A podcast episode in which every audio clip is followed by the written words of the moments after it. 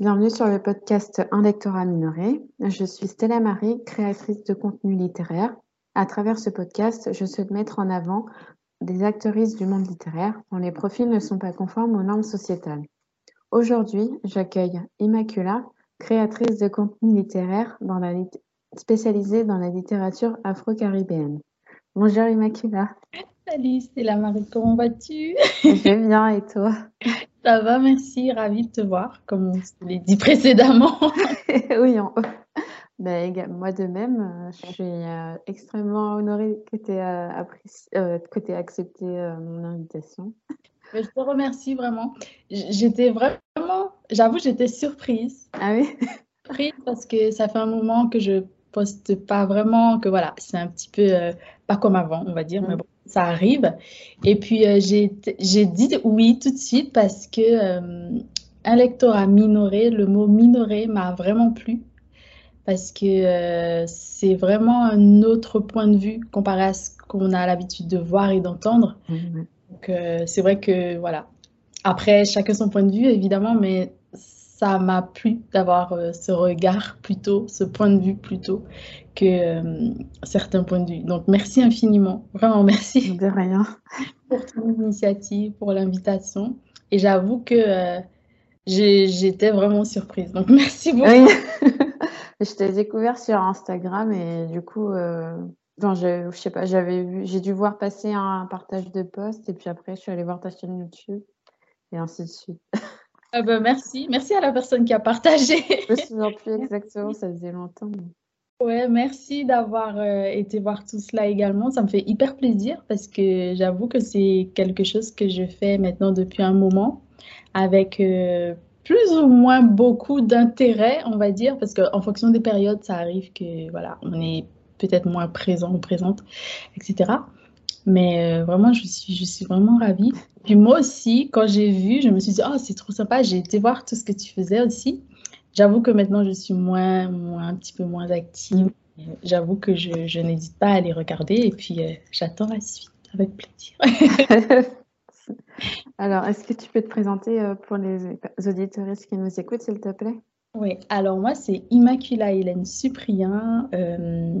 Je, je viens d'avoir 30 ans, enfin, viens d'avoir 30 ans, ça fait quelques mois. je vis en France euh, depuis quelques temps. Euh, je suis d'origine donc euh, antillaise, caribéenne, donc je viens d'Haïti et de Guadeloupe. Je suis née en Guadeloupe, mes parents sont haïtiens, mais j'ai été élevée vraiment, vraiment dans un cocon plutôt haïtien. D'accord. Si j'ai beaucoup d'amis, de, proches qui sont aussi euh, d'origine guadeloupéenne ou autres. Hein. Mais euh, voilà, c'est Haïti, c'est vraiment euh, ma préférence. Mon cœur, d'accord. Cœur. Chouette cœur. Ouais, j'ai Haïti dans la peau, il faut dire ce qui est. Hein. Après, je suis partie donc à mes 19 ans de la Guadeloupe. Donc, j'allais en vacances avec mes parents en Haïti presque tous les ans. D'accord. Ce qu'on appelle les vacances d'été. Euh, nous, on appelait ça des grandes vacances. oui, mais nous aussi. voilà. Donc, euh, on partait en Haïti pendant un mois, un mois et demi, un petit peu plus peut-être, mais plutôt un mois. Et puis, euh, je suis partie à 19 ans pour mes études en France. Donc, après ces études qui ont duré un moment, j'ai terminé avec un master de linguistique et didactique du français langue étrangère. J'ai passé aussi mon CAPES, voilà. Ah, donc tu, tu enseignes? Alors non, j'ai enseigné en, en, privé il y a quelques années. Maintenant, je n'enseigne plus, j'enseigne vraiment le FLE. Et puis euh, le CAPES, je t'avoue, c'était mon plan B pour rester en France parce qu'avec le FLE, c'était un moyen de partir à l'étranger. Donc, euh, pour aller vivre aux États-Unis, c'était ça mon objectif premier parce que je ne souhaitais pas vraiment rester en France. D'accord. Et euh, jusque-là, je pense que c'est pas non plus mon premier choix. Euh, voilà. Oui, dis-moi. Pardon, pour quelle raison, si c'est pas indiscret euh, Non, c'est pas indiscret. Je pense que hum, la France, j'aime la France parce que je parle un peu la langue.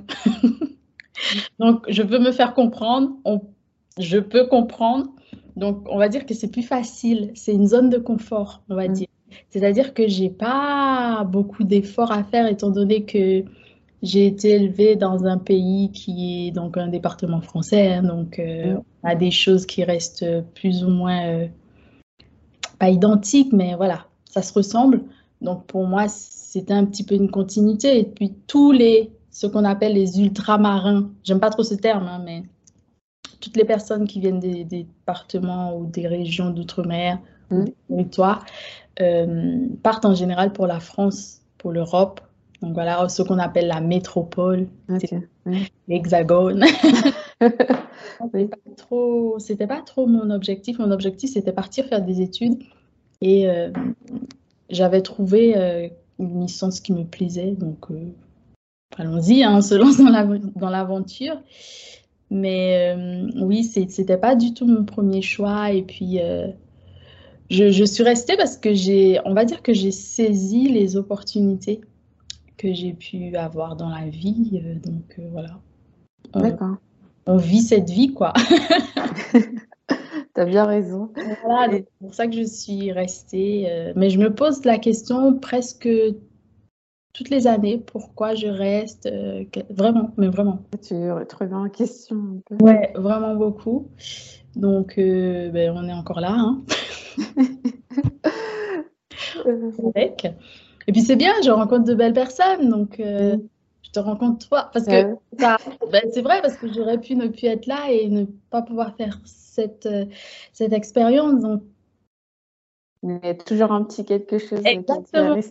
Exactement. Donc ça, ça donne envie. Et puis euh, je c'est pas pour dire que j'aime pas ma situation, etc. Et si j'avais un choix, en effet, j'aurais préféré vivre en Haïti, par exemple. Euh, je pense que c'est l'endroit où je me sens le, le mieux, oui, je peux dire ça. Euh, je me sens nue. je me sens vraiment nue. Je suis pas énormément jugée comme ici. Je suis non plus euh, mal accueillie. Je ne mm. suis pas non plus. Euh... Tu es à l'aise Ouais, on va dire ça comme ça. Après, je sais que pour beaucoup de personnes, on dira que c'est parce que euh, j'ai pas vécu là-bas, comme euh, les personnes qui habitent au quotidien là-bas. Donc, moi, j'y allais que pendant les vacances, donc c'est pas la même expérience. Mais justement, j'aurais aimé faire cette expérience en habitant là-bas, en côtoyant euh, des amis, des proches, euh, la ville, les villes, les traditions et tout et tout. Et ça s'arrêtera s'il faut pour euh, revenir.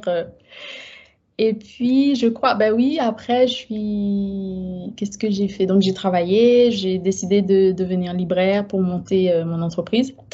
Et euh, voilà où j'en suis en ce moment. J'ai essayé le projet en ligne déjà. Euh, C'était intéressant. Euh, et puis, euh, je voulais faire ça euh, donc sur place, une librairie traditionnelle, on va dire. D'accord. Ah, c'est OK. Donc, ouais, donc c'était ça le projet à la base. Et puis, comme il y a eu la pandémie, etc., j'ai voulu quand même continuer, mais d'une autre façon, en ligne, pour pouvoir toucher plus de personnes, savoir comment ça allait fonctionner, etc. C'était une très belle expérience que j'ai arrêtée. Et puis, euh, pour tout ce qui est librairie physique, euh, pour le moment, j'y réfléchis encore, surtout pour la France. Comme je disais, j'ai pas forcément envie de rester euh, longtemps ici, mais je vais saisir les opportunités en fait qui vont, qui vont se présenter à moi également. Donc, on verra comment ça va se passer. Et puis pour le moment aussi, euh, étant donné que j'ai un petit accident, donc je me remets, euh, je me remets euh, de, de, tout cela et puis on verra comment, comment ça va se, comment ça va continuer, comment ça va. Oui, on verra. ok. Du coup, tu as pas mal de passion alors de ce que j'entends de ta présentation? Oui, c'est vrai. À la base, je vais dire, quand j'étais plus jeune, j'ai, selon ma mère, j'ai toujours rêvé d'être enseignante, maîtresse, je sais pas pourquoi, mais je pense que avec le temps, je pense que c'est parce que euh, je rêvais de d'apprendre à lire et à écrire aux personnes qui ne savent pas lire et écrire. Donc, euh, tout ce qui est alphabétisation, illetrisme, mais surtout alphabétisation, parce que euh, ma mère, c'est quelqu'un qui ne sait pas très bien lire. D'accord. Qui m'a appris à lire. Donc le paradoxe. Et je pense que au plus profond de moi, l'un de mes rêves, peut-être, c'est c'est ça, ce serait ça.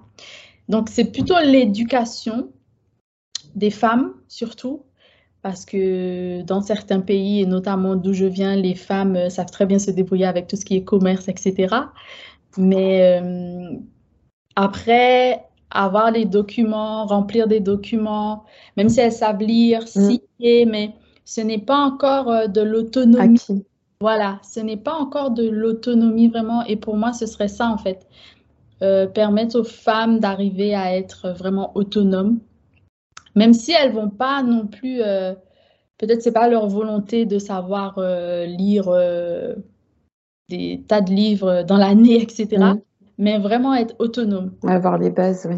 Exactement. Donc c'était ça pour moi, passer par exemple de, de tout ce qui est alphabétisation dans leur langue ou dans une autre langue et de permettre à ces personnes d'avancer davantage. Donc, devenir post-alpha ou voilà, dans notre jargon, on va dire ça comme ça, post-alpha, ce sont des personnes qui savent déjà lire, un peu comme ma mère, mais c'est pas fluide. Elles sont pas non plus euh, fluentes, que ce soit dans leur langue, euh, on va dire maternelle ou première, ou euh, dans une autre langue, par exemple dans le cas de ma mère, en créole et en français. C'est vraiment ça pour moi l'objectif, d'où le fleu. ça m'a vraiment plu. Et puis, travailler plutôt avec les adultes, j'avoue, parce que c'était une façon, comme je disais, je visais vraiment l'autonomie pour ces personnes. Euh, dans certains pays, que ce soit des pays de la Caraïbe, des Antilles ou encore en Amérique du, en Amérique du Sud ou encore en Afrique ou peu importe. Euh, beaucoup de personnes, on doit parfois euh, côtoyer plusieurs langues et on n'est pas fluent dans l'autre langue, par exemple, à l'écrit notamment. Et ces langues, notamment le français, ce sont des langues euh, soit administratives, soit co-officielles, etc., etc. Donc c'était ça mon objectif. Ensuite, j'adore l'art de manière générale, que ce soit euh, la peinture, la musique, euh, la littérature, tout ça. Donc, euh, j'ai toujours, toujours voulu lire, écrire, apparemment aussi. beaucoup de choses. Et puis, j'aime manger aussi. Hein. Gourmande, d'accord. J'aime manger. Ah ouais, alors là, euh, j'aime beaucoup découvrir aussi beaucoup d'autres gastronomies. Euh, et puis euh, voyager aussi, j'aime beaucoup ce genre de choses. Donc, on va dire que les arts en général. En général. Ouais, ça. tu as des passions très très riches et variées. Ouais, j'ai ça aussi. Je pense que c'est bien de d'aller vers les autres aussi avec ce qu'on aime ou ce qu'on ne connaît pas. Pour, euh, En fait, moi, je pense que c'est bien, c'est un peu faire son travail en tant que citoyenne, entre guillemets, du monde. Et aussi, c'est une façon de ne pas croire que mon quotidien est la seule vérité. Ouais, c'est ça. Il faut savoir qu'il y a d'autres choses. Et je ne me sens pas coupable quand ça va pas bien ailleurs ou pas. Si je ne peux pas aider, ben, je ne me sens pas forcément coupable. Si je ne peux pas arranger la chose, je ne me sens pas forcément coupable. J'aurais aimé arranger les choses, j'aurais aimé faire davantage. Si je ne peux pas, c'est-à-dire que je n'ai aucun moyen de faire avancer les choses, je ne me sens pas coupable, mais je suis contente, ravie d'être alerte que ça ne va pas à tel endroit. Mm. Pour me dire que ça aussi, ça peut exister, que mon, mon quotidien, moi, c'est pas le quotidien de tout le monde et que moi, je peux peut-être aussi faire des choses pour changer certaines choses aussi et pas pour être euh, celle qui vient sauver qui que ce soit. en vérité, s'il y a quelqu'un à sauver, vaut mieux me sauver avant pour pouvoir. Ça. Mais vraiment pour, euh, pour savoir que oui, il n'y a pas que ma entre guillemets, ma vérité. Il n'y a pas que ta vie euh, ça, en fait. correspond à celle des autres. Quoi. Exactement. Et de savoir aussi que je ne suis pas non plus euh, un centre, en fait, ou le centre pour tous. Donc, euh, c'est surtout ça. J'ai plein de questions à te poser aussi. Hein. Oui, vas-y, c'est un échange. oui, moi aussi, j'aimerais savoir d'où tu viens, qu'est-ce que tu aimes aussi alors moi, je suis née à, à Saint-Cloud dans les Hauts-de-Seine. Mmh. j'ai grandi avec mes parents et mes frères et sœurs. Et j'ai un peu bougé partout en, en Ile-de-France. ouais, j'ai effectué beaucoup de déménagements, peut-être une dizaine de mes zéros à ma naissance à mes 20 mal, j'ai pas mal bougé, mais que en Ile-de-France. D'accord. Et puis après, ouais, j'ai pas mal voyagé aussi pendant mes études. Euh, j'ai fait. Euh, je suis partie euh, faire un Erasmus d'études en Allemagne, à, Bielefeld. Oh, tu parles allemand du coup? J'ai des bases, mais j'ai un peu oublié. Vrai, Parce que je ne pratique, pas au, pratique pas au quotidien, mais c'est une langue que j'ai appris pendant ma scolarité. Oh, J'aurais trop aimé apprendre l'allemand. Ouais, c'est dur. Enfin, c'est quelque chose qu'il faut écouter en permanence et c'est pas forcément une langue qui est présente dans les médias ou autour de moi, donc euh, ouais, c'est compliqué de s'exercer. On, va, on va apprendre l'allemand ensemble. Moi, je ne sais pas ce que tu vas apprendre de moi parce que franchement, au niveau euh, moins de A1, mais bon. tu me vois toujours?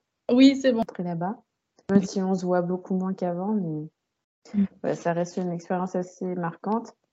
Et après, euh, qu'est-ce que je suis partie, je suis repartie euh, l'été qui a suivi, mmh donc toujours en M1 à Madrid, pour faire un stage en laboratoire. Oui. En laboratoire, mais qu'est-ce que tu fais donc C'est ça. en fait, oui, j'ai fait des études d'ingénierie en matériaux. c'est intéressant. Sa soeur, elle est en biologie. Elle cherche plein de choses sur ce genre de choses aussi. Mais euh, elle me dit que, après, je ne sais pas comment ça se passe pour les ingénieurs. Mais... En termes de quoi? C'est-à-dire qu'elle me disait que si elle devait refaire une école, euh, elle devrait, parce que là, elle est en licence, elle termine sa licence et qu'elle devrait recommencer encore trois ans, ou je ne sais pas.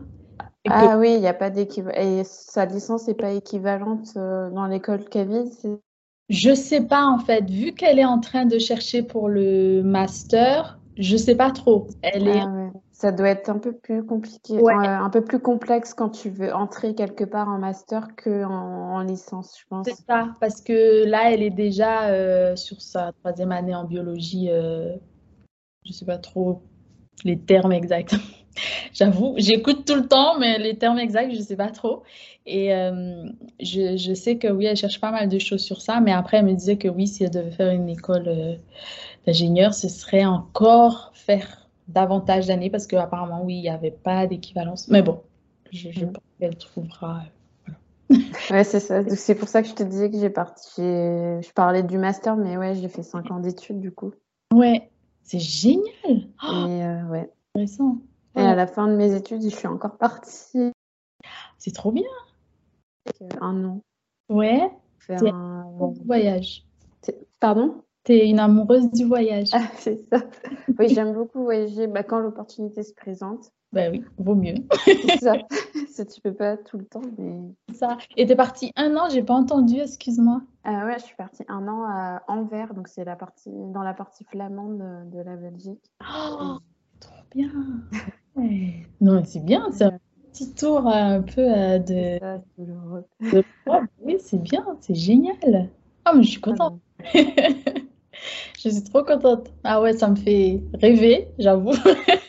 ça me fait rêver de voyage et de, de langue, de pas mal de choses. Ouais, c'est génial. C'est quelque chose que j'aime bien, apprendre les langues. Euh. Ouais, je pense que ça sauve hein, quelquefois, même des notions dans une langue.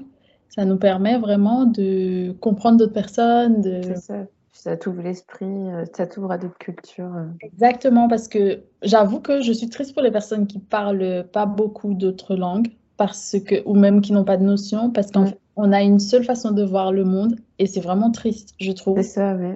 je suis désolée de dire ça. non, Après, ça me détend peut-être. Il faut peut-être nuancer dans le sens où il y a des gens peut-être qui n'ont pas l'accès à, à l'apprentissage. Ou... Mais c'est vrai que celles qui peuvent se le permettre, euh, oui, c'est dommage. Oui, parce que franchement, ça, ça peut vraiment aider à comprendre pas mal de choses, à, oui, à comprendre vraiment pas mal de personnes aussi, pourquoi c'est comme ça dans certains, euh, dans certains pays. Et voilà. Même si on ne comprend pas forcément, on n'est pas euh, non plus euh, bilingue ou polyglotte même. Mais c'est bien, je pense, de, au moins d'aller apprendre. On fait l'effort. Ouais. Ouais, ouais. Donc voilà, j'aime bien le voyage. J'ai grandi en région parisienne. Et après, en passion, j'en ai pas énormément. Euh, bah, comme je te disais, euh, ouais, j'aime bien apprendre des langues, découvrir un peu de culture.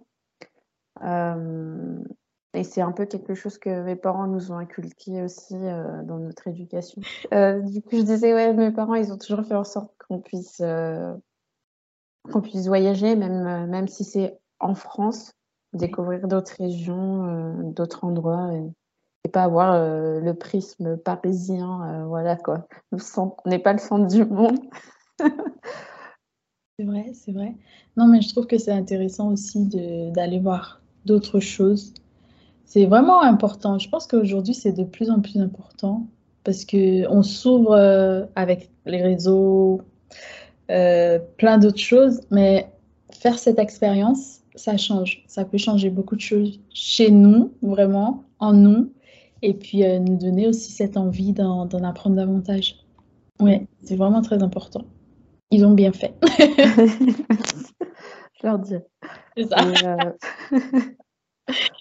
non, mais je suis hyper contente, c'est vrai. De... Ben, T'aimes la lecture aussi Oui, oui, il y a la lecture aussi qui fait partie de mes passions depuis que je suis toute petite. Euh.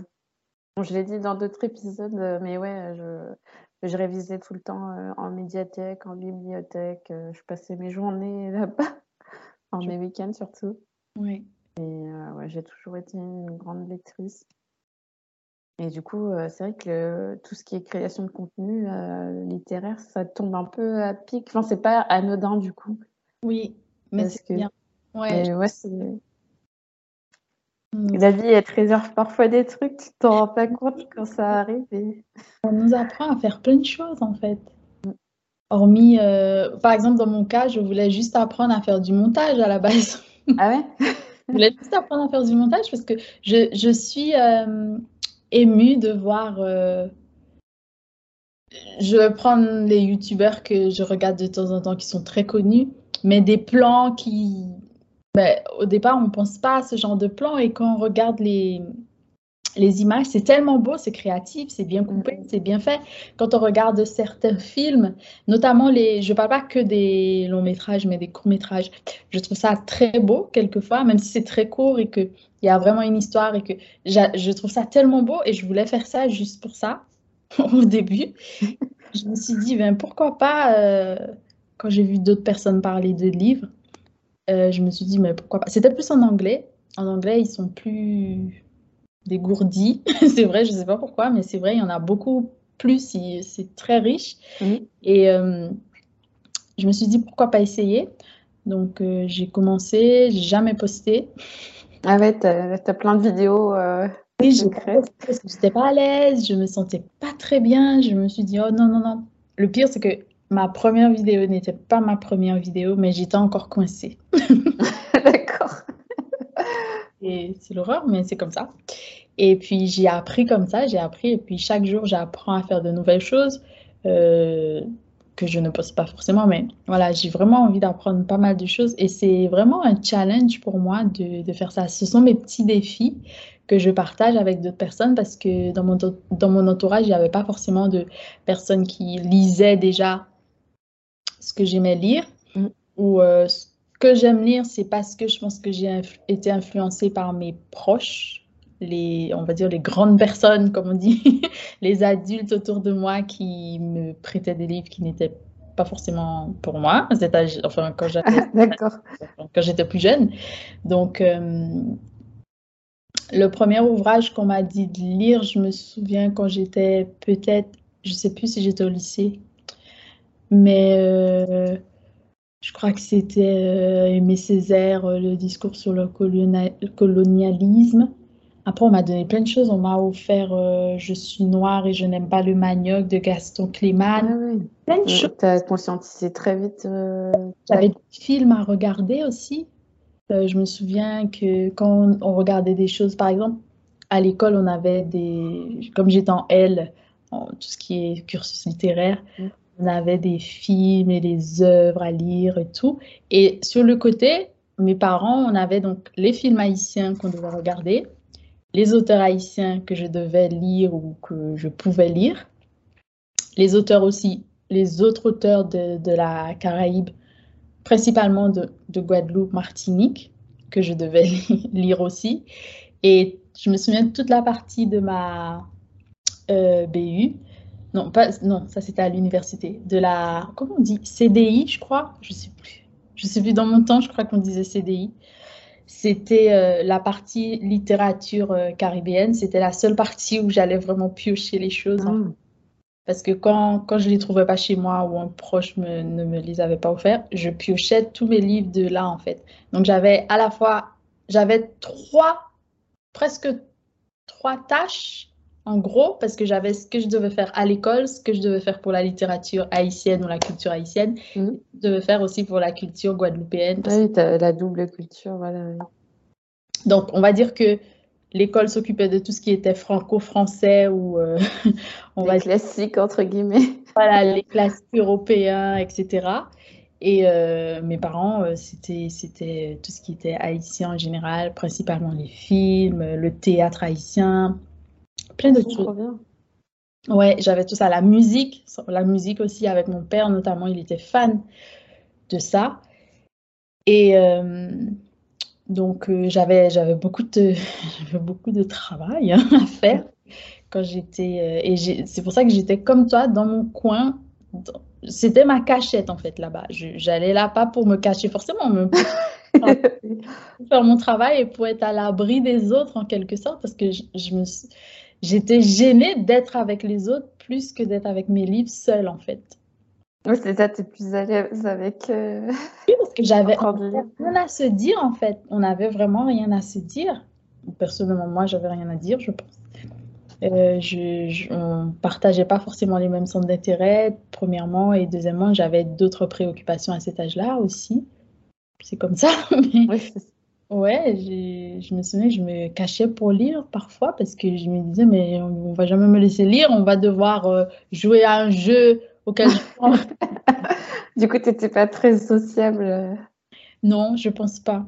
Ça ne devait pas être très agréable pour les autres. Mais après, j'essayais de me... Mais non. J'avoue que c'était aussi une façon aussi de déjouer le racisme.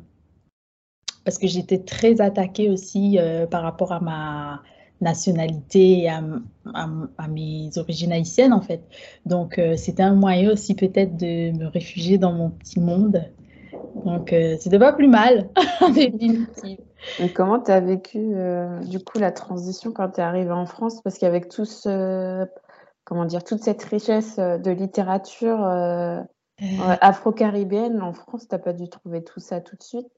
Alors, euh, quand je suis arrivée en France, j'étais déjà adulte, j'avais déjà 19 ans.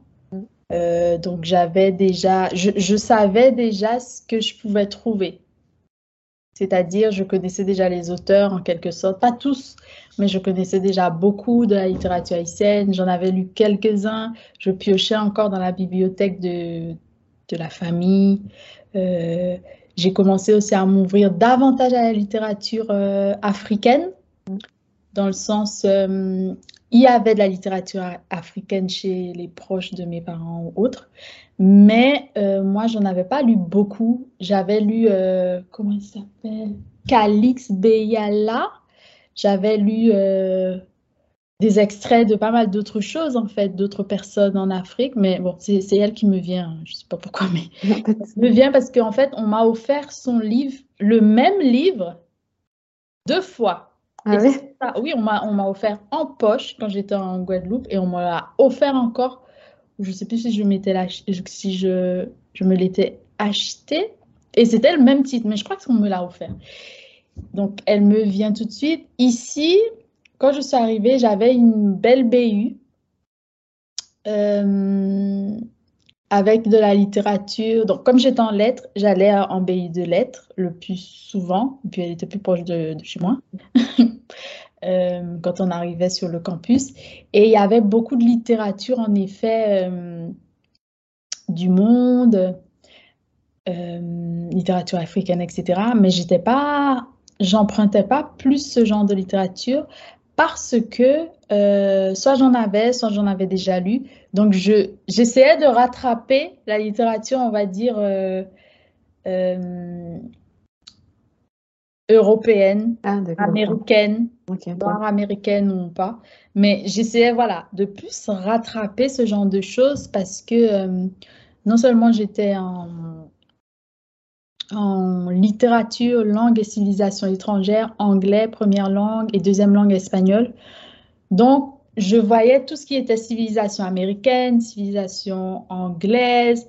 On voyait tout ce qui avait un rapport avec euh, la langue euh, anglaise, tout ce qui était anglophone. D'accord. Donc, je me tournais plus vers ces lectures. Donc, euh, j'ai commencé par quoi dans mes souvenirs? J'ai commencé à cause, grâce à l'école, Philip Roth. Je pense pas que j'ai vraiment commencé par ça, mais je pense que c'est l'un de des premiers. Voilà, de mes préférés surtout. Donc j'ai lu du Philip Roth, j'ai lu euh, qu'est-ce que j'ai lu après? Euh, Comment on a eu beaucoup de traductions aussi du Tony Morrison. Ah, euh, j'ai lu Soula aussi pour l'école. voilà, donc j'essaie de rattraper on va dire, tout cela, non parce que c'était obligatoire aussi. Euh, j'ai commencé à m'acheter ce que j'aimais aussi, donc euh, à rattraper ma littérature caribéenne à un moment parce que j'en avais besoin, et euh, la littérature africaine. Donc j'ai acheté, j'ai emprunté, soit à la médiathèque parce que j'étais étudiante, mon budget, je voulais le conserver à ma façon. J'achetais pas énormément, mais j'achetais quand même beaucoup d'ouvrages dans le sens où j'étais en littérature, donc il y avait des ouvrages que j'étais obligée d'acheter. Euh, du Orwell, du pas mal de choses et puis beaucoup. Ah oui, Georges. Voilà, et beaucoup d'extraits aussi parce que les enseignants nous donnaient ce qu'on appelle des bouclettes donc des extraits d'ouvrages, de, oui, d'ouvrages avec des auteurs connus. Euh, je me souviens qu'on avait fait euh, Ulysses, Ulysse de Joyce. Je crois que ça s'appelle comme ça. Pas mal de choses. J'en ai encore à la maison. Des, plein de choses que j'ai dû lire en anglais. Donc euh, voilà, je me suis plongée dans ça.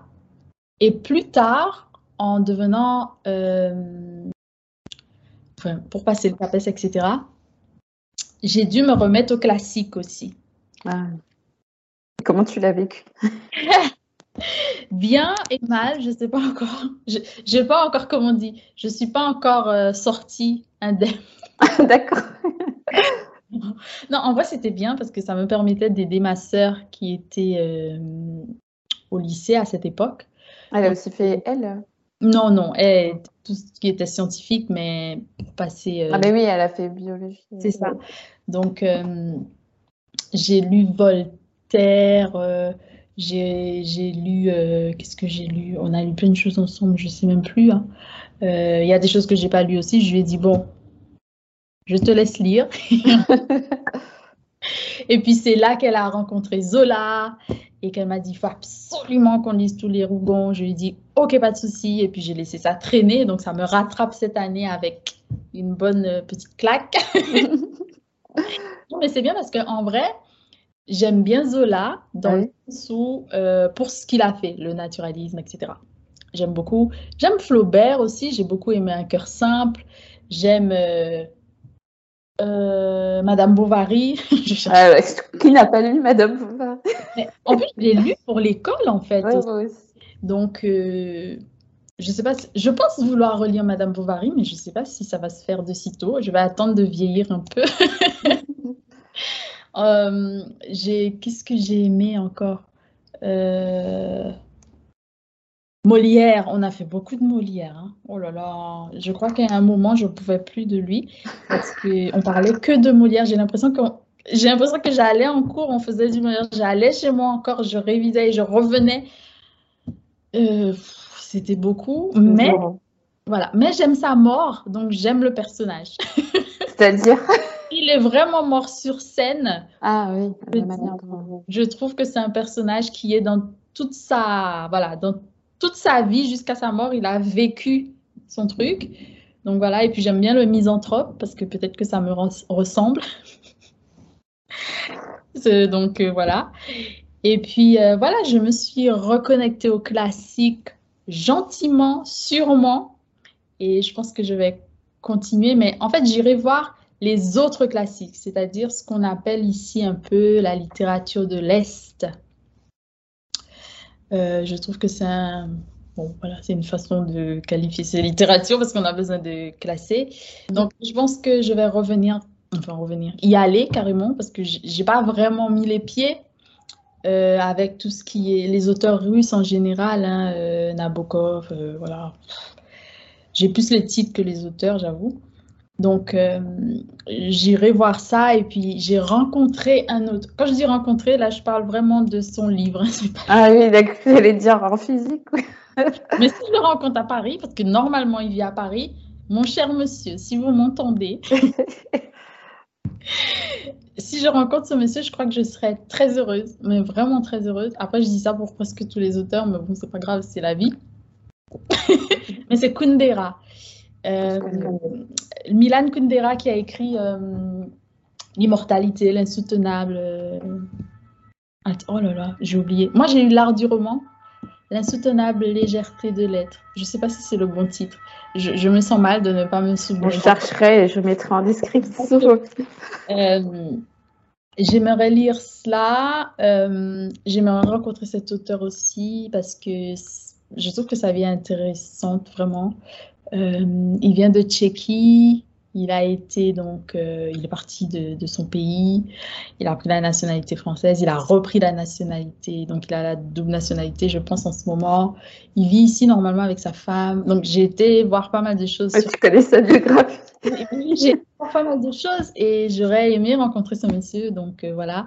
Et puis, qu'est-ce que j'ai fait encore? Qu'est-ce que j'aimerais voir? Ben, les, les, ouvrages dont j'entends toujours parler, donc à part la littérature, on va dire de l'Est, les Russes, etc., Le Maître et Marguerite, etc., j'aimerais euh, visiter tout ce qui est Amérique du Sud, parce que, donc, notamment pour euh, Gabriel Garcia Marquez. Ah ouais, j'en entends beaucoup parler de cette.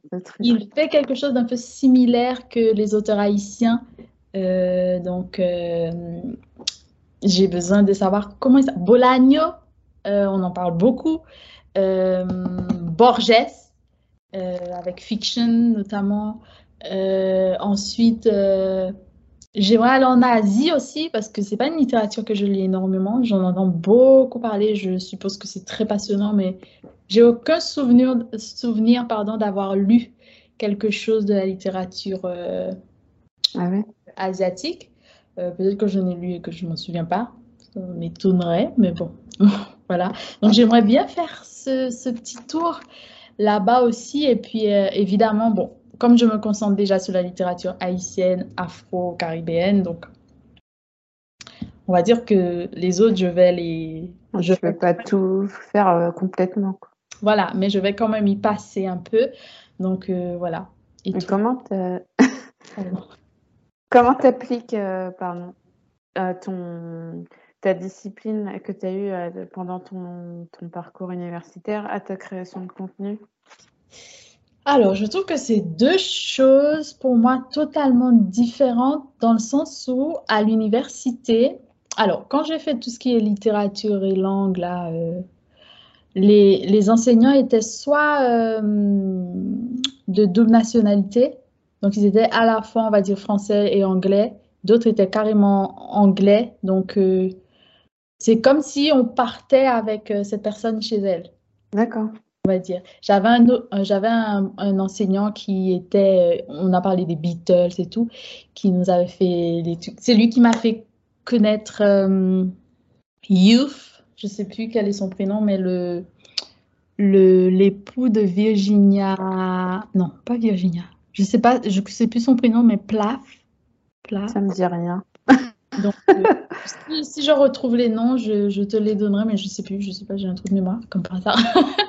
ouais, j'ai un trou de mémoire. Donc, c'était une discipline que, enfin, j'ai j'ai acquis une, discipline que j'avais, mais peut-être pas dans ce domaine. Avant que je lisais mes livres et que c'était pas pour l'école, j'avais pas de fiche de lecture à faire, j'avais pas de...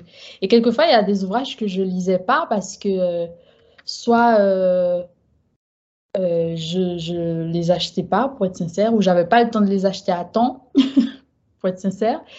parce que mes parents n'étaient pas forcément tout le temps disponibles pour soit le faire pour moi, soit y aller mhm. avec moi. Donc, soit j'achetais pas à temps, soit euh, ça j'étais dans mon monde, je pense aussi. Ça me plaisait pas forcément. Et euh, donc, je faisais pour faire. À l'université aussi, c'était mon objectif, en fait, c'était d'avoir euh, cette licence, en fait. Donc, je travaillais, je faisais de mon mieux, mais vraiment pour avoir de bonnes notes, même si ce n'était pas le cas, je faisais que ça. Après, il y avait des moments où j'étais un petit peu plus, bon, la vie d'étudiante, hein, je pense, un petit peu plus pas dans le truc. Est-ce que mm. vraiment c'est ce que je devrais faire ou pas? Et puis, euh, je suis partie aux États-Unis, ça m'a sauvée, j'avoue, pour un voyage linguistique où je voulais apprendre l'anglais. Vraiment, vraiment. Et là, j'ai eu cette discipline où, euh, vraiment, tous les jours, je travaillais sur mon anglais parce que j'avais pas le choix. Oui, ben là, c'est pas eux qui vont faire l'effort. J'avais pas le choix. Et euh, je devais travailler sur la langue, donc je commençais à regarder. Bon, je regardais la télé sans rien comprendre au départ. Euh, les personnes qui étaient autour de moi étaient haïtiennes, mais on parlait pas créole exprès. Ah. Et ces personnes ne comprenaient, bon, ne parlaient pas français très bien, entre croissant, bonjour et j'en passe. Même si ces personnes parlaient le français, et qu'il y avait des bases. Parce qu'en fait, quand je dis le français, c'est pas vraiment le français, mais avait des bases lexicales du français parce que le créole haïtien est à base lexicale française. D'accord. Donc, ces personnes ne parlaient pas vraiment le français, on m'interdisait le créole, donc j'étais obligée de parler. Donc, je regardais tout le temps la télé, toute seule pour pouvoir euh, m'imprégner de la langue, de tout. Et je, au bout d'une semaine, je regardais tous les jours Criminal Mind esprit criminel. Ne commencez pas par quelque chose comme ça, les gens. Commencez. Parce que ça, c'est un, un, programme, euh, une série qui. Il n'y a que des mots techniques, en fait. Bah oui, c'est scientifique, du coup. Il faut pas commencer par quelque chose comme ça. Je recommande ça à personne. Je sais même, je sais pas, je pense que ça passait à une certaine heure et j'allumais et c'était ça. Donc, donc au départ, c'était très, très, comment on va dire, ça, ça m'empêchait de vivre parce que je comprenais rien en vrai. Mm. Et puis au bout d'une semaine, mon cerveau, mon oreille a commencé à s'habituer à la langue, vraiment. Parce que quand on est en France, on pense qu'on parle très bien anglais quand on a de bonnes notes. Mais non, c'est pas ça. quand on est dans le pays et qu'il faut se débrouiller, vous parlez avec des personnes qui parlent anglais, donc qui sont des, comment on dit, des native speakers. C'est leur langue euh, mm. maternelle ou voilà. Ça change tout. Oui, ça, ça change tout. Donc, c'était un choc aussi, ça, on va dire. Et puis, j'ai commencé à apprendre, donc faire des exercices sur l'ordinateur, écouter la télé, euh, tout était en anglais, j'avais pas le choix. Et puis j'avais des jours où on avait un challenge où chaque jour je devais parler à deux personnes. Et si je parlais pas à deux personnes, le lendemain je devais en parler à quatre. Si je parlais pas à, quatre personnes ce jour-là, le lendemain encore, c'était on, on rajoutait deux personnes, donc ça faisait six. Donc chaque jour, mon exercice c'était de sortir et d'aller parler à quelqu'un. Peu importe pour demander, euh, je sais pas, n'importe quoi même si c'était, j'en avais pas besoin. D'accord. Tous les jours, je sortais. J'allais, je me souviens, j'étais, euh, du coup, j'étais à Miami, j'allais à Victoria's Secret, j'allais demander n'importe quoi. Quelquefois, je préparais mes trucs en avance, en avance pour pouvoir demander n'importe quoi. Et c'est comme ça que j'ai pris l'habitude à, de, voilà, de communiquer. Voilà, à communiquer, de, de, de, demander, de solliciter une personne, mais surtout dans une langue que je ne connaissais pas. Et quand je ne connaissais pas un mot, j'expliquais le mot. Parce que j'avais pas le droit, on va dire. Donc ça, ça m'a donné une discipline. Et quand je suis retournée en France, ça m'a aidé un tout petit peu, bien mieux, on va dire, avec l'anglais. Et puis après, je suis repartie encore. Cette fois-ci, c'était à New York et ça m'a encore donné plus de discipline en fait. C'était deux états différents, etc. Mais ça m'a vraiment forgé.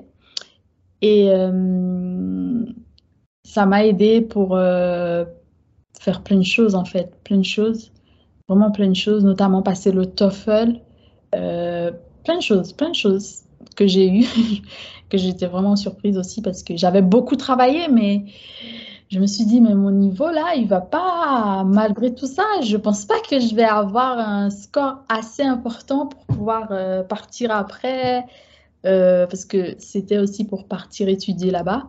Je me suis dit, euh, est-ce que je vais y arriver? Mais j'allais travailler presque tous les lundis ou les mardis, je sais pas, avec une amie. On allait étudier que pour le TOEFL tout le temps, tout le temps. Donc j'ai commencé à avoir cette discipline vraiment où quand on a quelque chose dans la tête et que c'est un objectif, on doit l'atteindre.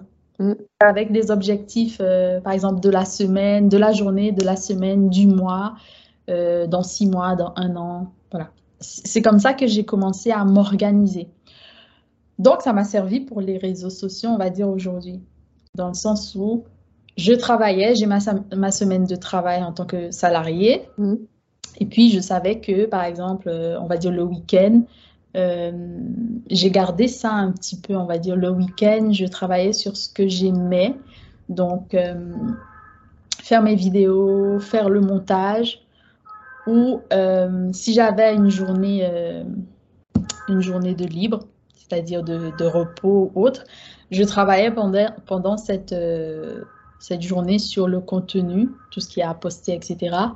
Et l'inspiration, si on peut vraiment appeler ça de l'inspiration, ça vient soit de choses que j'ai vues, soit des choses que j'ai entendues, soit des idées qui viennent comme ça parce que ça arrive de temps en temps, soit en lisant aussi, ça, ça aide beaucoup parce que la lecture, ça rythmait un peu mon, ça rythmait un peu mon quotidien. Aujourd'hui, je lis un peu comme je veux parce que euh, voilà, je ne travaille pas en ce moment euh, en tant que salarié. Donc, je lis un peu. Euh, si je veux lire toute la journée, en vrai, je peux. Voilà, c'est ça que je veux dire. Mais je lisais le matin, donc tout ce qui est trajet de transport, là le matin et entre midi et deux. Donc, je détestais manger avec les autres. non, pas honte de le dire parce que c'est une vérité en vrai. Oui, il y en a plein qui sont. Et pas parce que j'aime pas les gens, même si j'aime beaucoup le misanthrope, mais c'est parce que j'avoue que je me souviens, je travaillais euh, dans un, un, lieu où euh, tout le monde aimait manger avec tout le monde parce qu'on pouvait parler, rire, etc. C'était trop bien. Mm.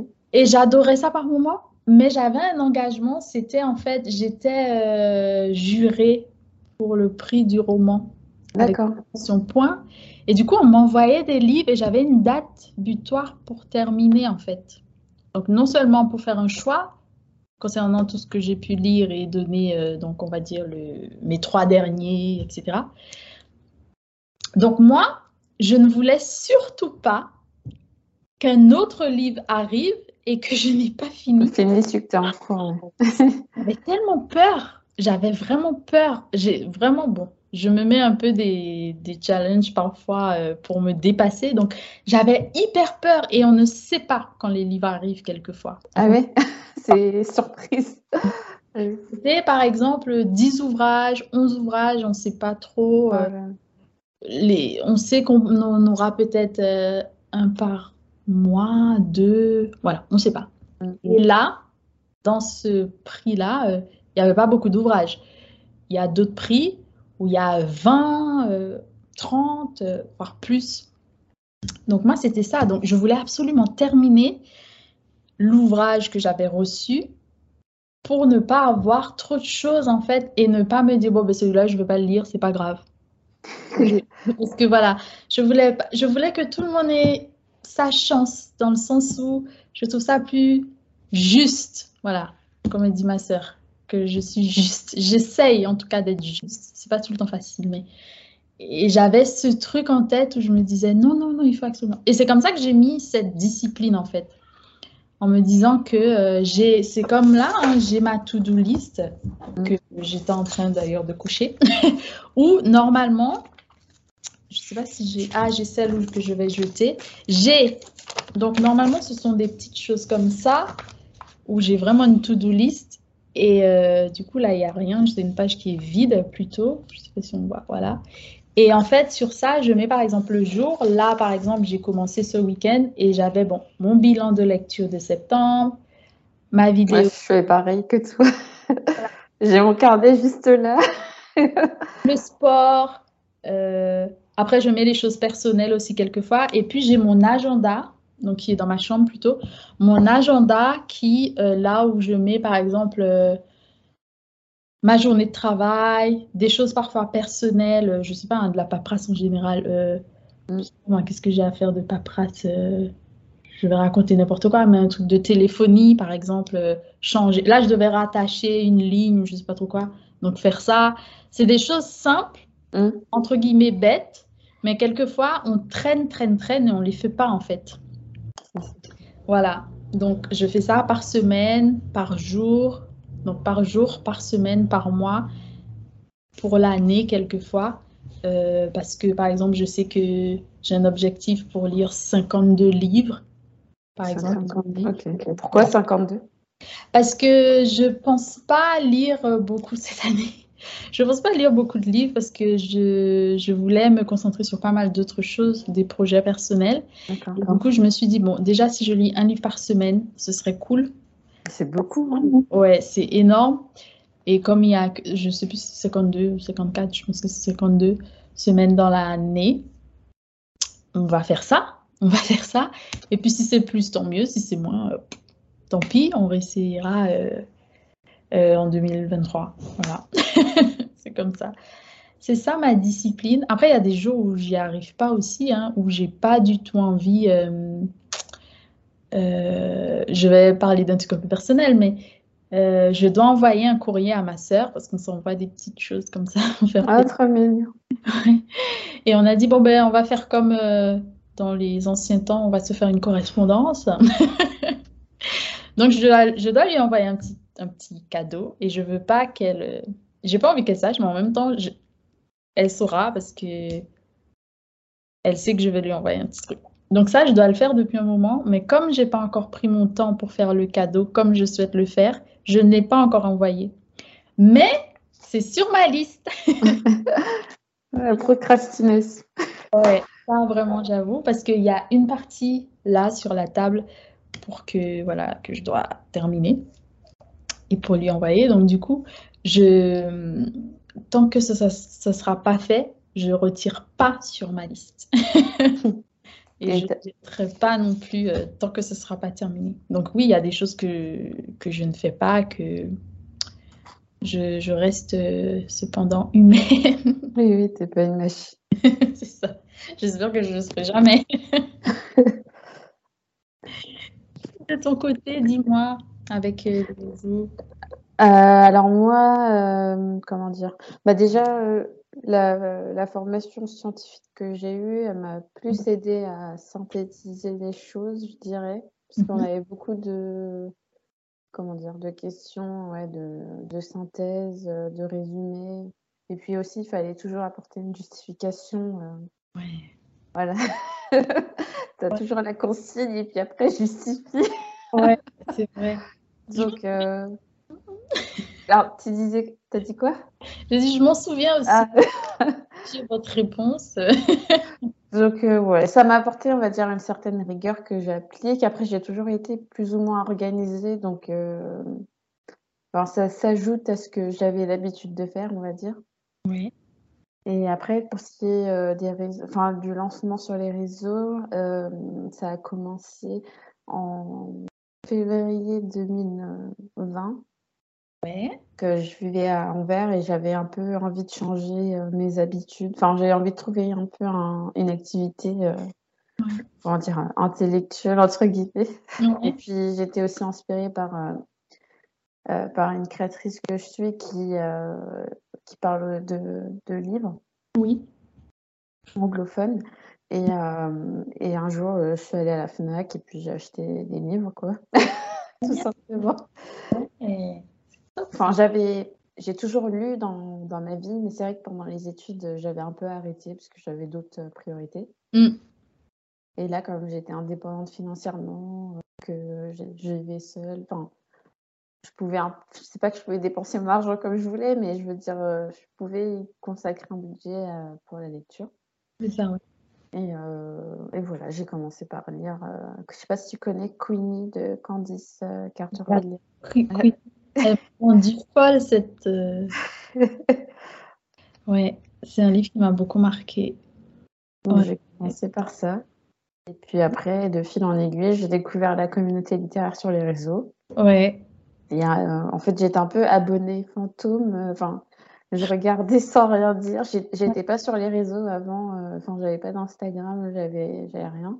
À part Messenger pour parler à mes amis, quoi.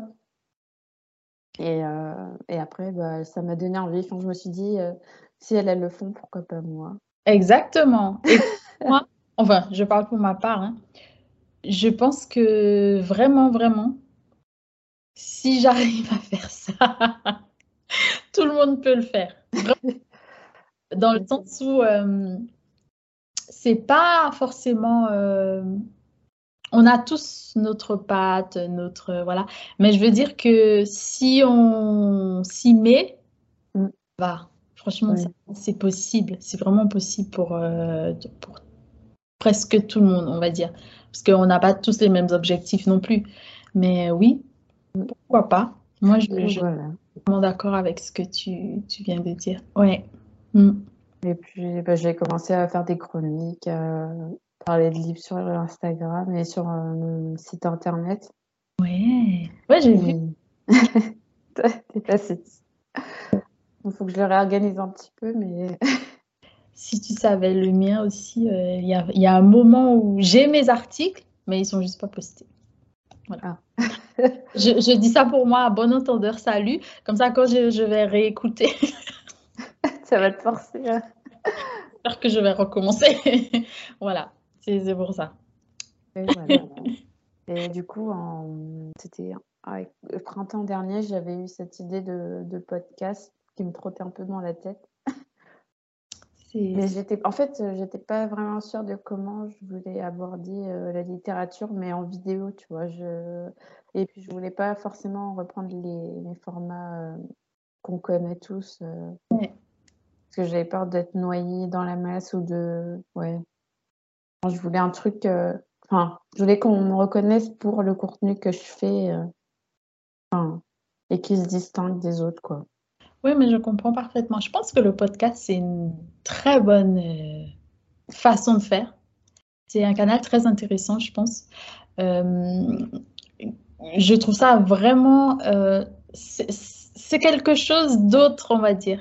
Mm. C'est-à-dire que tout le monde, en réalité, on peut tous prendre le temps d'écouter sans pour autant pas être passive ou passif, mais on écoute quand même euh, et on est quand même présent dans ce qu'on fait et ce qu'on écoute en fait. Donc je pense que c'est vraiment un super canal. Et comme tu dis, c'est, je pense qu'on a peut-être pas assez. Bon, peut-être que je les connais pas, ça aussi c'est possible, mais c'est vrai peut-être qu'il y en a pas suffisamment. Donc euh, c'est une bonne façon, euh, soit de commencer, et euh, tu verras par la suite si éventuellement euh, tu fais autre chose. Hein, parce que euh, en général, on commence par un petit truc et ça va, ça. va, avec un tout un petit peu. oui, c'est vrai, une très bonne idée. Merci. T'en prie. Et voilà, bah, après en juillet, j'ai commencé à envoyer les demandes. Et maintenant, j'en suis là. Oui. C'était l'avant-dernière de, la première session. Waouh, c'est un beau, gros travail parce que je sais qu'il y a cette partie où tu donnes de ton temps avec la personne, mais aussi la partie qu'on ne voit pas. C'est ça, le post-production. Exactement. On ne pense pas forcément à cela aussi, mais tout ça, ce sont des, des compétences et du travail, du temps également. Donc, euh, ouais, c'est vraiment beaucoup, beaucoup de choses et vraiment, comme on dit chez moi, encourager. ne lâche pas, hein, vraiment. Ne lâche pas parce que au départ, ça peut paraître ingrat aussi un petit peu, mais euh, c'est pas grave si tu le fais aussi pour le plaisir. Euh, pas très grave. Euh, alors, on, va... on est déjà à une heure là. rien parce que moi, je regarde même pas, hein, franchement. Ah oui. non, mais je vais d'abord, je vais te poser quand même une dernière question parce qu'on a quand même en fait, tu as, plus ou moins couvert euh, toutes les questions que je t'ai posées, en fait. C'est bien, c'est trop bien ça. Donc, euh, c'est bien. Ouais, c'est vrai, c'est bien. Euh, je voulais te demander comment tu te sens dans la, au sein de la communauté littéraire maintenant. Instagram et tout ça Ouais, sur tes différentes plateformes. Alors, sur YouTube, par exemple, je, je pense que j'ai une... Bon, je vais parler vraiment de mon point de vue, du coup. Je sens que j'ai une communauté très intéressante, les personnes qui me suivent, qui vont peut-être me laisser des commentaires ou qui vont juste regarder et ne rien me dire, et d'autres personnes qui vont regarder et qui vont me venir, qui me connaissent en fait dans la vraie vie, mmh. qui vont me donner euh, leur avis. Donc, euh, je trouve ça intéressant. Après, je ne sais pas si je me sens dans une communauté. C'est vrai, parce que j'ai l'impression que toutes, même si on parle de la littérature afro ou caribéenne, etc., on est quand même tous dans une autre petite niche, dans une mm. autre case. C'est-à-dire, il y a d'autres qui vont plus parler de la littérature afrodescendante et qui vont parler plutôt euh, de tout ce qui est africain, plutôt. Il y a d'autres qui vont parler de plus de tout ce qui est de la Caraïbe. Il y a d'autres qui vont parler plus d'Haïti, par exemple, dans mon cas, donc, voilà, où c'est spécifique, mais je parle quand même des autres. En fait, j'essaie de faire plus parce que pour moi, il n'y a pas d'intérêt. Quand je parle de afro-caribéen, c'est tout ce qui est afro et de la Caraïbe. Parce qu'avant, on avait tendance à oublier la Caraïbe.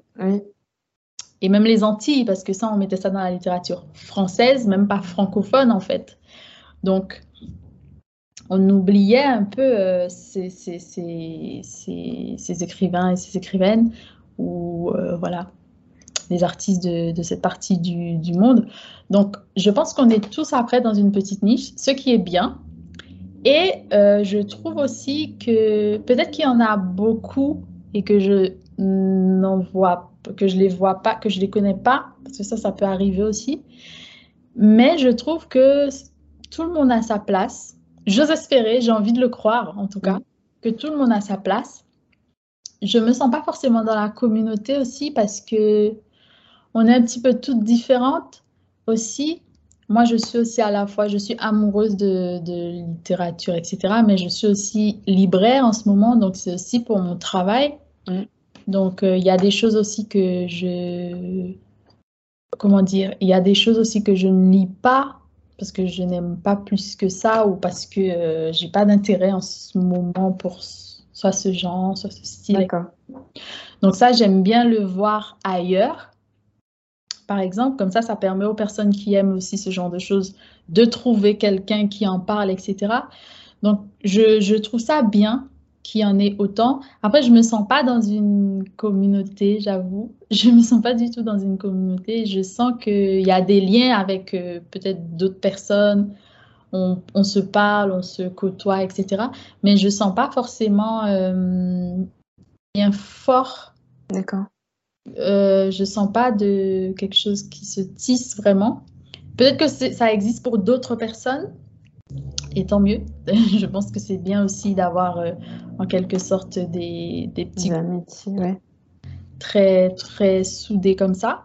Euh, après, comme je dis, je trouve ça bien qu'on soit euh, de plus en plus nombreuses. Après, il y a des, jeunes filles qui sont aussi, euh, qui sont soit noires, afro, etc., et qui ne parlent pas de la littérature nécessairement afro-caribéenne. Mm.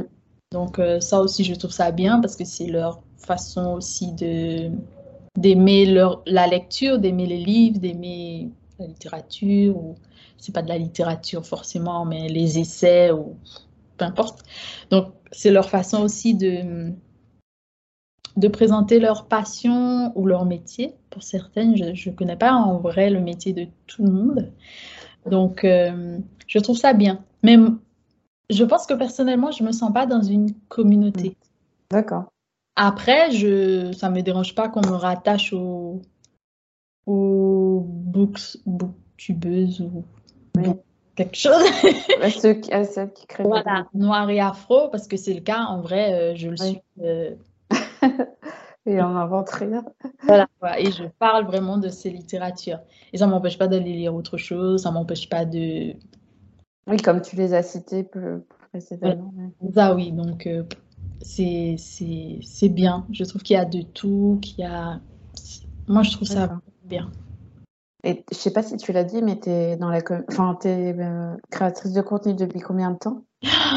Oh, je crois que sur YouTube, je crois que ça fait 5 ans il me semble. Ah ouais, d'accord. Mon anniversaire de chaîne, oui, si on peut dire ça comme ça, euh, c'était euh, en septembre. Euh, ouais, c'était septembre dernier. J'ai pas fait de. Voilà. Mm. J'aimerais bien l'année prochaine, si possible. Je l'espère. ouais, ça fait cinq ans sur Instagram, donc d'ouvrage, ça doit faire peut-être 3-4 ans. À peu près. En fait, ça passe, mais je m'en rends pas compte. Oui, ça, passe trop vite. Il faut que, j'aille vérifier ça, mais je pense que ça fait 4 ans, je dirais, parce que j'étais présente sur Instagram depuis très longtemps, on va dire depuis 9-10 ans, mais je ne postais rien, parce que je ne savais pas quoi poster, je ne voulais pas forcément poster non plus, pour dire vrai en fait. Et puis, j'ai commencé à poster... Euh, par rapport à une activité d'ambassadrice d'une marque de bijoux. Et puis après, j'ai mêlé tout ça à la lecture parce que pour moi, c'était vraiment les livres, c'était vraiment le centre pour moi de... C'est toute ma vie, je le dis encore. Donc, mm. j'ai commencé à vraiment poster ça et j'ai continué avec ça parce que c'est ce que j'aime. Et, et, même si je poste plus pour X raisons dans quelques années ou demain ou je sais pas quand. Tu continueras quand même à lire. je vais continuer à lire, je vais continuer à écrire mes chroniques, euh, certainement que pour moi. Mais euh, je pense que c'est quelque chose qui va me bercer encore longtemps. Et puis, euh, je, je, vois que aussi j'aime écrire. Donc, j'écris depuis très longtemps. Et là, je veux, pour une fois, aller au bout d'un projet. C'est-à-dire ah écrire euh, vraiment euh, comme si j'allais me faire publier. D'accord. Si je. Même bah, si... Je te le souhaite en tout cas. Merci. Mais ça me fait hyper peur, j'avoue. Je pense que je ne suis pas prête à être ni publiée, ni. Même si j'ai essayé, et à chaque fois que j'ai essayé de faire ça, c'était vraiment parce que mes proches me poussaient, en fait, me disaient, mais si tu n'essaies pas, tu ne sauras jamais. Et moi, c'est quelque chose dont j'ai vraiment peur. J'avoue, je dis pas ça juste, c'est vrai. Sincèrement, c'est une chose dont j'ai vraiment peur. Parce que euh, autant j'adore lire et aller chercher euh, tous les livres qu'il faut là pour avoir toutes les sensations du monde. Mais j'avoue que j'ai, c'est être de l'autre côté, pour moi, c'est ça fait peur. Ah oui, tu te confrontes aux critiques. Oui. Alors, les critiques, je pense que les critiques sont intéressantes et très bonnes. C'est la façon peut-être de dire les choses, je pense. Parce que je lis des articles quelquefois sur euh, certaines personnes, euh, auteurs, autrices, etc. Quelquefois, les personnes sont méchantes. C'est vrai, les personnes sont méchantes. Moi, je peux ne pas aimer un ouvrage, dire que je n'ai pas aimé, je peux trouver que ça a été long, etc. Mais je vois pas l'intérêt d'être méchant. tu vas te faire respectueusement. Voilà, je, pense que parfois c'est difficile. Parce que c'est une personne qui a écrit aussi, euh, c'est une personne. Voilà, mais après, j'essaie de ne. Même quand j'aime pas, de ne pas blesser si la personne regarde, etc. Après, ça va toujours peut-être blesser parce que la personne a mis aussi euh, un temps, un travail, des choses dans son écrit. Donc, c'est toujours à double tranchant. Mais j'avoue, j'essaie de ne pas être méchante. C'est-à-dire que euh, après, je peux ne pas aimer, hein, ça c'est sûr. Je peux ne pas être à l'aise. Je peux aussi. Euh, je me souviens, j'avais lu un ouvrage où euh, oh, j'étais tellement pas bien que ça parlait de, la couleur bleue, mais j'ai lu une traduction en français aussi, donc je sais pas qu'est-ce que ça vaut vraiment en anglais. Et à un moment, je n'aimais plus le bleu, j'arrivais. Et j'avoue, j'étais perturbée. J'avais vraiment pas, vraiment pas aimé en fait. Et c'est possible, oui, c'est possible, mais ouais, j'essaie de ne pas être méchante. Après, je sais que on est tous bercés d'émotions et de parce qu'on est humain, hein, donc ça va pas forcément plaire aux autres si on dit oh non j'ai pas aimé, non. Mais il y a façon de dire les choses. Ouais, je comprends. Ouais, je pense qu'on peut critiquer autant qu'on veut, hein, parce qu'en vrai, la critique, ça peut nous permettre de faire mieux, de, je sais pas, ou de ne pas vouloir faire mieux. Il y a certaines personnes qui m'ont dit, oh, ben moi, c'est pas grave, c'est pas bon, mais je. D'accord. ok. Mais moi, j'ai décidé de faire comme ça, c'est comme ça. Mais je peux comprendre pour X raisons. Mais je pense que la critique, c'est bien euh, en fonction de comment on dit les choses comme on dit, on peut parler de tout, mais on peut pas le dire euh, n'importe comment. Pour moi, c'est ça ma. Mais après, euh, c'est mon, point de vue J'ai mes mauvais jours aussi, hein, mes très mauvais jours. Faut pas filmer à ce moment-là. Euh, Sinon, mais... Ah. Voilà, il y a nos risques et non, non, j'essaie d'être, j'essaie d'avoir du recul. Parce que le travail que je fais, oui, il y a le, la partie où c'est mon avis, c'est mon avis, c'est mon point de vue, mais euh, ça reste le travail de quelqu'un. Je peux ne pas aimer, c'est pas grave. Je peux ne pas comprendre pourquoi, euh, je sais pas, euh, on a mis un personnage là, etc. Ça peut être un cauchemar pour moi, etc. Mais c'est pas le cas de tout le monde. Hein. Par exemple, d'autres personnes vont adorer, et c'est ce qui est bien en fait. C'est ce que j'apprécie aussi dans cela, de donner son avis, de parler de certaines choses. Parce que je peux dire, oh là là, j'ai adoré parce que ce personnage était horrible. Et une autre personne va dire, oh mais j'ai détesté parce que ce personnage. Oui, on va pas aimer l'intrigue de la même manière. C'est ça. Et moi, c'est ce qui m'intéresse en fait. Hormis le fait qu'on dise, oh oui, mais tu as aimé ce livre, c'est du n'importe quoi, c'est plutôt pourquoi? Mm. Oui, oui, juste. C'est du n'importe quoi. Mais pourquoi plutôt? Mm. On n'a pas les mêmes vécus, on n'a pas eu les mêmes expériences, on n'a pas ressenti les choses de la même façon pour plein de raisons. Plein de raisons. Et puis peut-être quand j'étais en train de lire le livre, j'étais à un moment où ben j'avais pas besoin d'avoir autant de choses, j'avais pas besoin d'avoir un personnage horrible, j'avais pas besoin d'avoir un personnage euh, niais, j'avais pas besoin, je sais pas. C'est ça aussi la vie. C'est c'est comme ça aussi. On va arriver à la fin du podcast. Ouais. Euh, est-ce que tu as une, euh, une invitée à me recommander euh, pour le podcast? C'était la question la plus difficile pour moi, j'avoue. J'ai pensé à plein de personnes, mais j'ai remarqué que ces personnes étaient mortes. ah, d'accord. Je sais pas pourquoi, j'avoue, ça m'a choqué moi aussi. Alors, j'ai pensé à James Baldwin et Josephine Baker. Pourquoi? Parce que j'aurais aimé avoir le point de vue sur le Paris euh, de leur époque et pourquoi, hormis ce que j'entends, etc., ils aimaient autant Paris. Voilà, c'était ça au départ. Et puis j'ai pensé à une personne qui m'est très chère, euh, c'est Anna Kaona. Parce que je pense souvent à elle ces temps-ci, étant donné que je, en fait, euh, d'où je viens en Haïti, elle, elle, vient de là également. Et une statue d'elle sur une place. Et ça s'appelle la place Anakauna. Et j'ai immédiatement pensé à elle parce que pas plus tard que, je sais pas, la semaine dernière, je pensais à elle en disant, mais à ma mère, est-ce que tu penses qu'il y a des gens qui pensent encore à Anakaona Hormis la statue qui est là, la place qui est là, est-ce qu'on pense à elle en tant que, chez nous on dit cacique?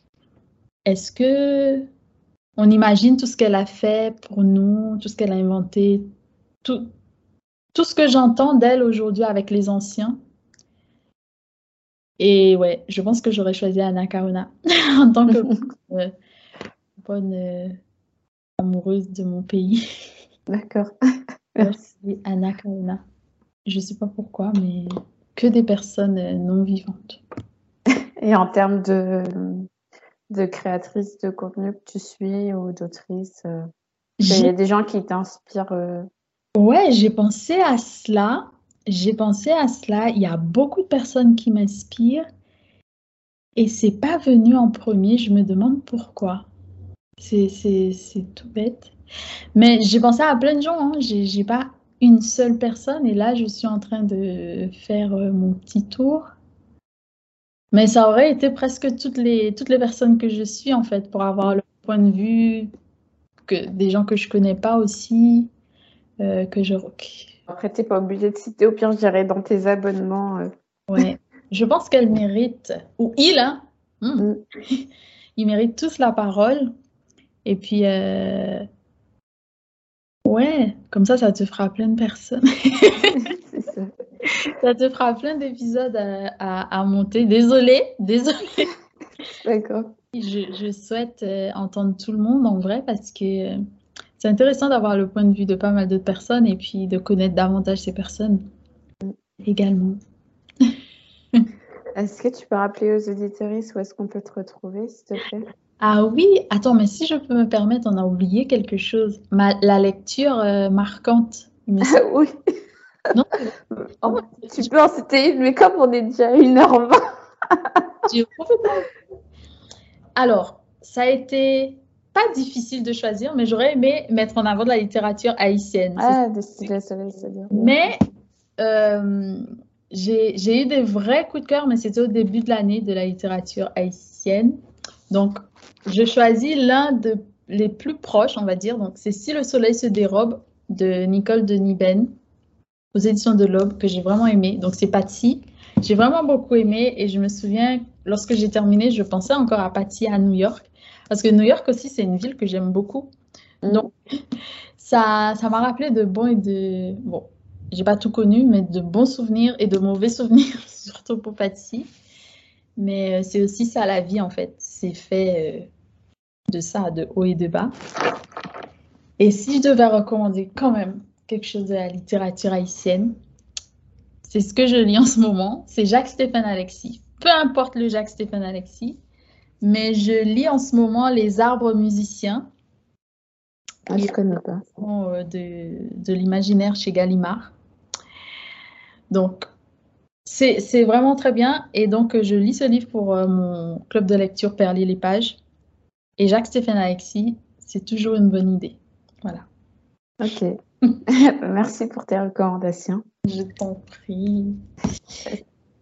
Est-ce que tu peux euh, rappeler tes réseaux sociaux euh, aux auditeurs, s'il te plaît? Donc, c'est Immacula Hélène, donc I-2-M-A-C-U-L-A Hélène, H-E-L-E-N-E-S sur Instagram. Ensuite, sur YouTube, c'est Hélène's Universe, que vous allez, vous pouvez me retrouver là-bas. Et puis, il y a le blog aussi, euh, Hélène's Universe. Et pour le moment, c'est ça. Et puis, normalement, euh, vous allez retrouver les autres liens, notamment pour perler les pages, le book club. Et puis, pour les lettres haïtiennes, c'est une rencontre toutes les années. Cette année, on n'a pas encore eu de rencontre où je mets en avant l'actualité euh, littéraire euh, de la littérature haïtienne, enfin des auteurs et autrices haïtiens. Donc voilà, si euh, ça vous dit de nous rejoindre, on vous attend. Très bien. bah, je te remercie d'avoir échangé avec moi. Merci, vraiment merci. Merci pour ça. Je suis très reconnaissante. Pardon. Merci infiniment. Ça me fait hyper plaisir d'avoir euh, cet échange avec toi. J'avoue, j'avais un peu peur au départ. Ah ouais, ouais c'est vrai que quand tu on connaît pas les gens et ils te demandent de venir parler. non, mais l'exercice pour moi était euh, était sympa, mais j'avoue j'avais un peu un peu peur. Mais je pense que j'ai peur de tout au départ, donc. tu veux. J'espère euh, qu'on pourra euh, parler encore euh, à travers les autres réseaux et puis se voir enfin dans la vraie vie. tu lis pas mal de choses que j'ai vraiment envie d'aller voir, notamment un ouvrage que tu m'as recommandé. Je crois que c'était la, je sais plus si c'est de la fantaisie ou de la science-fiction. C'est un, un, ouvrage doré et noir. Ah, un étranger en Hollande? Oui. Ah. C'est un peu onirique, c'est différent de ce que je lis d'habitude. Donc ça, j'ai j'ai écrit quelque part, hein, même si je te dis juste un ouvrage, euh, tout ce que les libraires adorent, un, un ouvrage doré. Mais ouais, j'ai écrit ça, donc euh, quand je l'aurai lu... Euh, ah, tu me diras ce que tu en as Exactement. Et puis, on aura l'occasion de parler de d'autres Oui. Alors, je remercie les auditrices d'avoir écouté cet épisode d'un lectorat minoré. Et puis, je vous dis à très bientôt. À bientôt. Merci beaucoup pour votre écoute.